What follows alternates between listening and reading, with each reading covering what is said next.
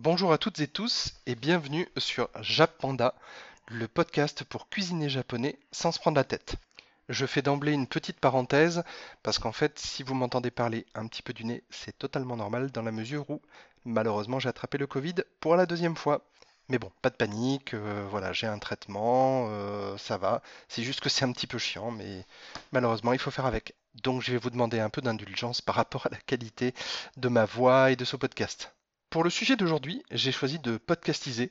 Oui, j'invente des mots, je suis comme ça. L'article que j'avais fait il y a quelques semaines sur la pâte de miso. Voilà, et on dit bien pâte de miso et pas de miso. C'est un S et pas un Z. Il faut savoir qu'au Japon, il s'agit d'un aliment de base.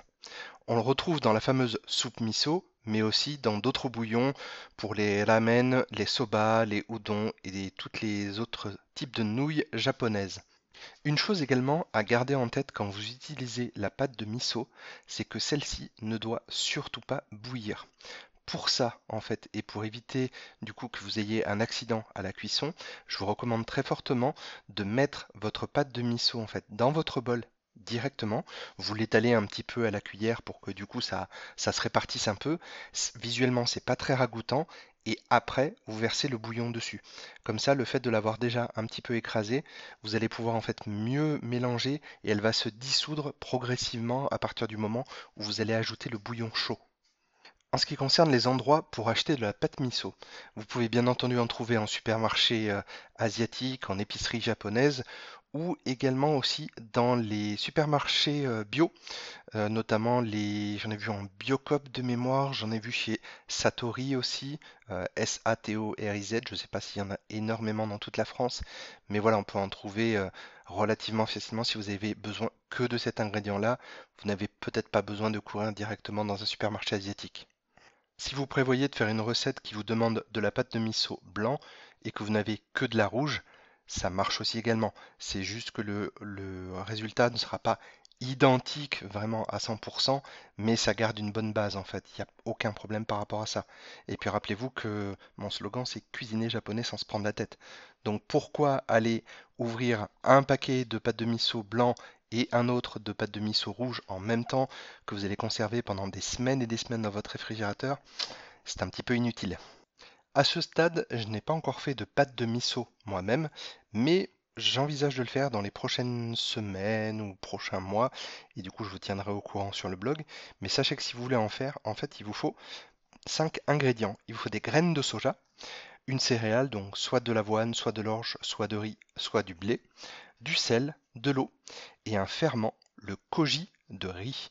Il s'agit d'un riz en fait qui a été ensemencé par un champignon qui porte le nom euh, latin de Aspergillus oryzae. En revanche, voilà, si vous prévoyez de faire votre propre pâte de miso, sachez qu'il va vous falloir un sixième ingrédient supplémentaire, de la patience, puisqu'il s'agit d'une fermentation. Et donc du coup, là, en fait, pour faire donc du miso, la fermentation varie de quelques semaines à 3 ans.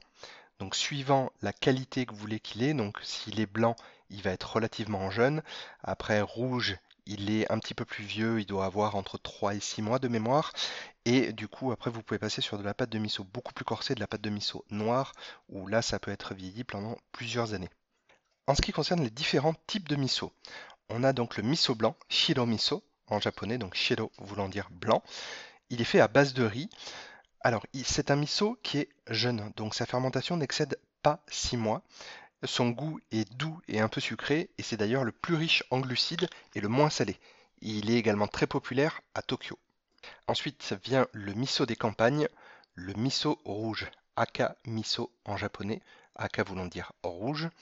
On le surnomme miso des campagnes parce qu'en fait c'est celui qui se rapproche le plus des recettes euh, traditionnelles qui se font depuis déjà plusieurs siècles. Son goût est moyennement fort, par contre, attention, il est quand même deux fois plus salé que le miso blanc. Donc faites attention quand vous l'utilisez.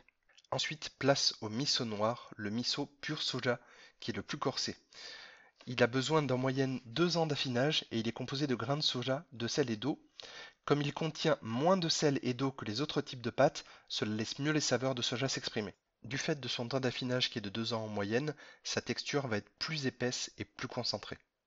Et pour finir, on trouve un miso qui se rapproche du miso rouge puisqu'il est populaire dans les zones rurales.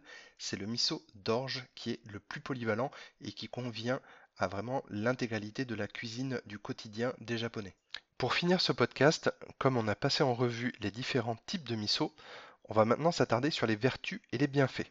Pour tirer les meilleurs bénéfices de votre pâte de miso, je vous recommande de le préférer donc bio, sans OGM, si possible artisanal et encore plus si possible non pasteurisé. Je sais ça fait beaucoup, mais voilà, déjà si vous trouvez du miso blanc ou rouge, c'est bien, mais s'il est bio, vraiment ça peut être euh, un autre gage de qualité encore.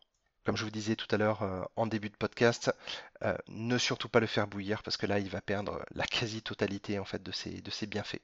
Et également, vous allez pouvoir le conserver au frigo après ouverture, donc dans un bocal ou vraiment un, un récipient vraiment bien fermé, mais pas plus de 6 mois, sinon il va commencer à perdre ses vertus.